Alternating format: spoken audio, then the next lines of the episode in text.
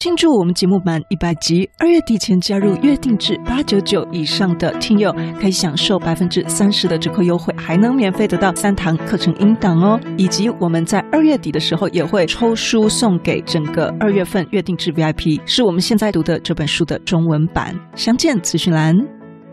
大家好，欢迎收听不是你想的领导力 Easy Manager。没时间读商业管理的书吗？不是你想的领导力，是能让你用听的读书会。我们一起继续读这本哈佛商业好评的好书《The Making of the Manager》后天经理养成之路，让管理职人们获得管理心法与反思应用。作者是现在带领百人团队的 Facebook 设计部副总 Julie 卓朱莉。这里接下来跟我们分享到怎么样去辨别跟沟通重要的事情。他说，当你身为一个主管或者是高阶主管的时候，你下面有一些小主管，你需要管理。当你的整个职责的范围更广，这也意味着你能够看到更广泛的工作。你也可能会发现你下属一些呃没有做好的地方，或者是遗漏的一些模式，你观察到了。几年前呢，Julie 注意到他们最近推出的一些产品设计元素，经常想要做一样的事情。哈，是什么一样一样的事情呢？就是这是一些小小的不一样。比如说按钮有一些是深蓝色的和方形的，诶，有一些怎么是浅蓝色是圆形的？然后有一些又在这里，有一些又在那里，那让他们整个 Facebook 产品感觉更难使用了。所以呢，他看到了这一点，他就召集了他的团队去建立一个通用的设计模式库。他们就在同样的一个整个 stack 上面工作。那随着他们规模的扩大，这整个 library 变成一个越来越重要的工具，因为大家都要从里面去去使用一些有统一性的素材，帮助他们可以一致性并且快速的行动。那 Julie 也跟我们分享到。招聘顶尖人才这件事情，他说，因为潜在的人选通常很有兴趣跟比较高级的主管交谈。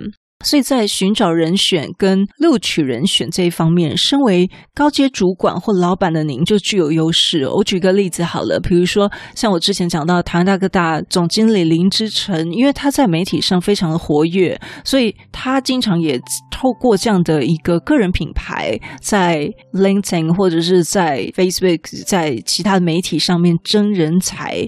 对，那这个其实就是在整个个人品牌。做一个很好的应用，或者是像马斯克，他会去 interview 员工等等的。这里说，他会参加什么样的活动呢？他会在一些他们业界的活动，他会去参加，而且他会在会议上发言。那这样子的话呢，他就可以去吸引人们来加入他的团队。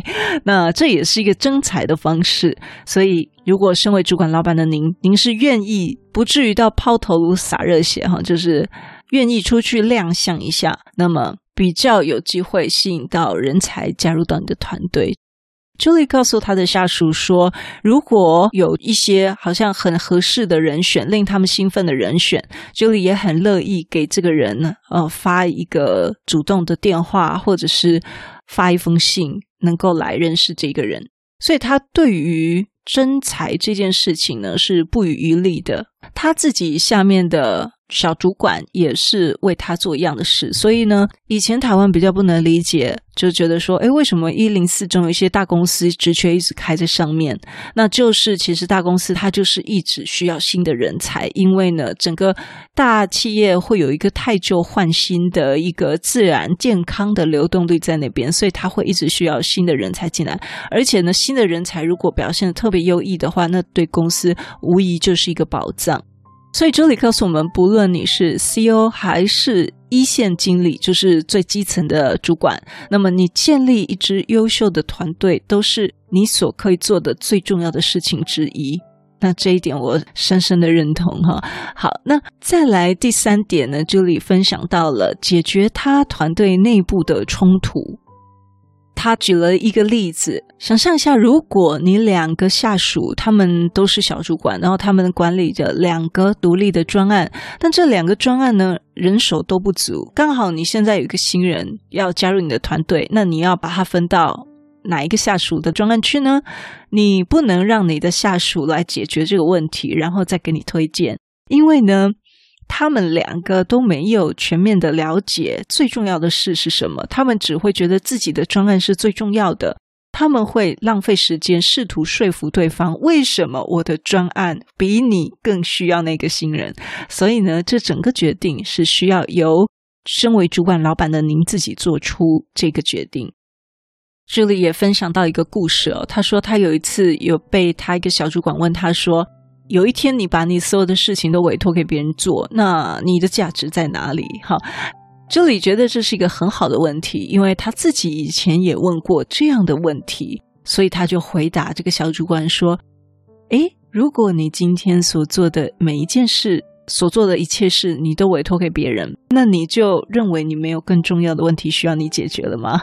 所以呢，朱莉说今天他的工作看起来与刚开始的时候已经很不一样了，因为呢，他必须要先放弃。某些部分，他才会发现还有更多更重要的事情需要承担。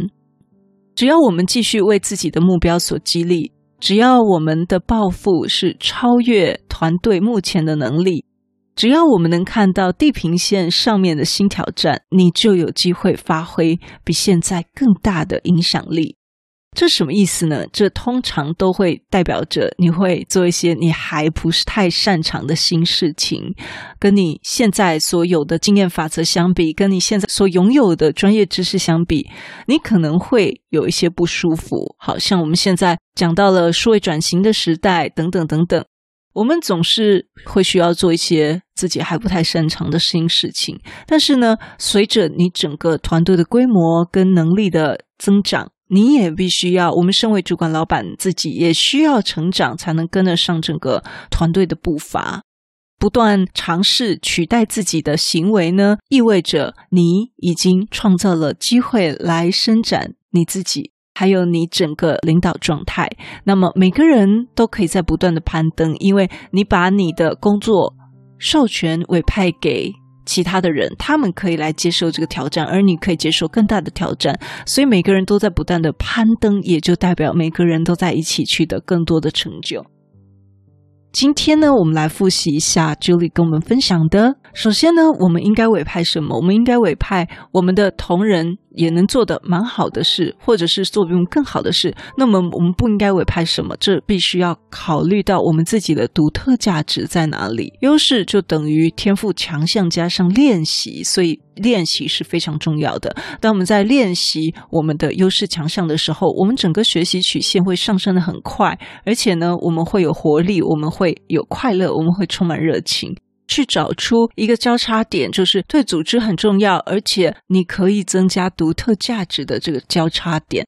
另外，我们也要持续的招募顶尖人才。也许你身为主管老板，你愿意出去亮相，你愿意出去亮相的时候说说话，去把好的人才鼓励他们进入到你的团队，进入到你的公司。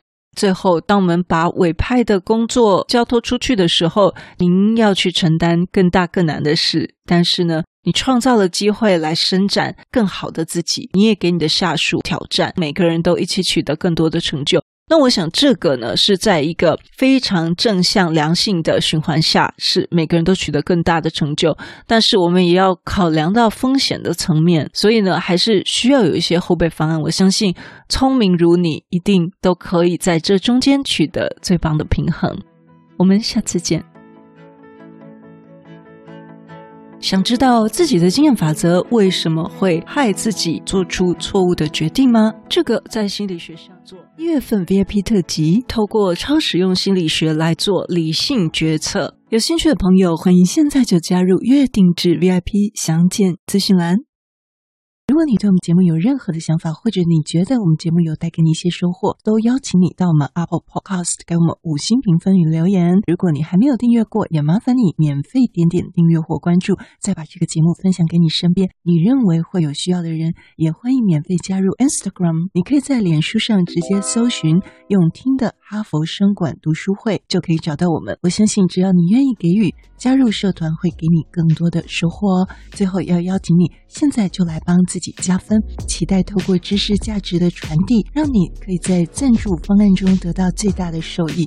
现在回到资讯栏里面，点选 YouTube 有两分钟 3D 卡通人物的说明影片哦。我知道你是非常非常忙碌的，但是你却选择收听我们这一集的节目，非常的感谢，而且你也是最棒、最优秀的。不是你想的领导力，是能让你用听的管理读书会，轻松就能让你用在职场上。祝福你有一个很棒的一天，我们下次见。